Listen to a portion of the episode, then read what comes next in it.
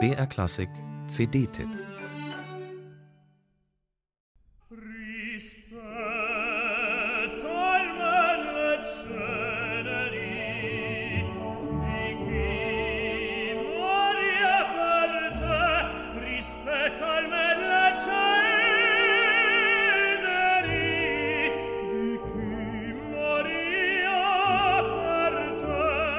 Wann hat Frankreich zuletzt einen solchen Tenor hervorgebracht? Einen Sänger mit solch erlesener Timbrequalität, solch leuchtender Höhe, solch exquisiter Phrasierungslust. Historiker der Gesangskunst dürften lange zurückdenken müssen.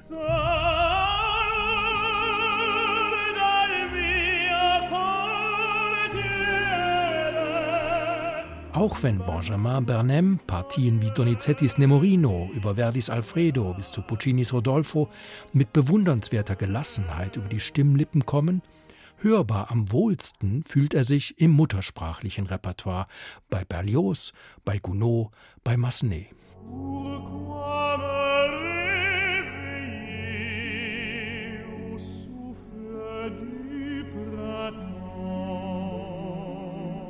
Soll man bei diesem Tenor mehr von der französischen Diktion und ihrer stimmlichen Umsetzung schwärmen oder davon, wie er sich in Melancholie und Leidensdruck eines zutiefst unglücklich verliebten Menschen einfühlt?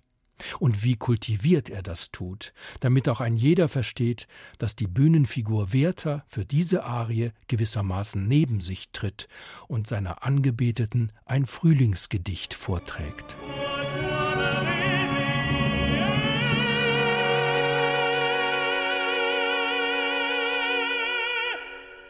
Mit so viel Feinsinn kann Emmanuel Villaume am Pult der Prag Philharmonia nicht mithalten.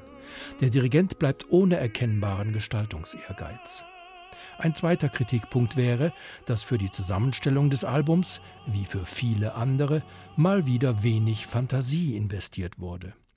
Dass sich weniger als vier Minuten des Programms im Bereich der Raritäten bewegen, ist ein echter Wermutstropfen. Der Tenor gibt zwar eine Kostprobe seiner Russischkenntnisse ab, indem er Tschaikowskis Arie des Lenski einbezieht, aber nur von der kurzen Nummer aus Daunt, Dante von Benjamin Godard lässt sich sagen, dass sie keiner kennt. Mit künstlerischen Gaben wie den seinen könnte Benjamin Bernem nachdrücklich Werbung machen für Schätze am Rand ausgetretener Repertoirepfade.